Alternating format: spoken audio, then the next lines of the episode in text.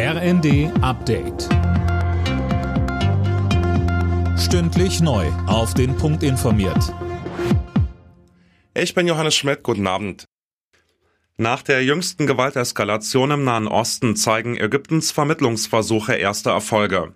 Israel und der Gazastreifen haben sich auf eine Waffenruhe geeinigt. Laura Mikus. Es sind die heftigsten Kämpfe zwischen Israel und dem Gazastreifen seit einem Jahr. Israel bombardiert seit Freitag Ziele der Palästinenserorganisation Islamischer Dschihad und hat auch einen ihrer Anführer getötet. Nach palästinensischen Angaben starben insgesamt mehr als 40 Menschen.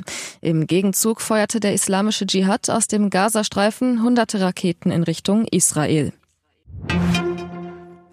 Finanzminister Lindner bleibt dabei. Eine Fortsetzung des 9-Euro-Tickets wird nicht vom Bund finanziert. Anne Brauer berichtet. In der Finanzplanung stehen dafür keinerlei Mittel zur Verfügung, sagte Lindner der Augsburger Allgemeinen. Jeder Euro müsste durch Kürzung anderswo mobilisiert werden.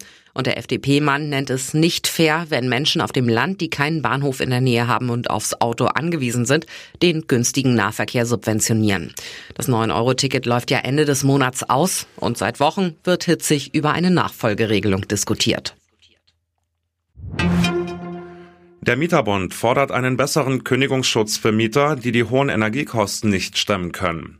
Präsident Siebenkotten spricht sich im Tagesspiegel dafür aus, die Einkommensgrenze für das Wohngeld auf ein Haushaltsnetto von 5000 Euro monatlich anzuheben.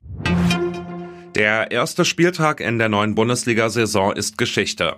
Fabian Hoffmann, zum Abschluss hat Aufsteiger Schalke eine Niederlage kassiert. So ist es. In Köln unterlagen die Gelsenkirchner mit 1 zu 3. Außerdem hat RB Leipzig einen Auftaktdämpfer kassiert. Beim VfB Stuttgart kam der Pokalsieger trotz Chancen plus nicht über ein 1 zu 1 hinaus. Immerhin, Stürmer Timo Werner steht laut Medienberichten kurz vor der Rückkehr nach Leipzig. Ansonsten war ja eigentlich alles wie immer. Der FC Bayern hat Frankfurt überrollt und klargemacht, dass es der elfte Meistertitel in Folge sein soll. Erfolgreich waren unter anderem auch der BVB und Union im Berliner Derby gegen Hertha. Alle Nachrichten auf rnd.de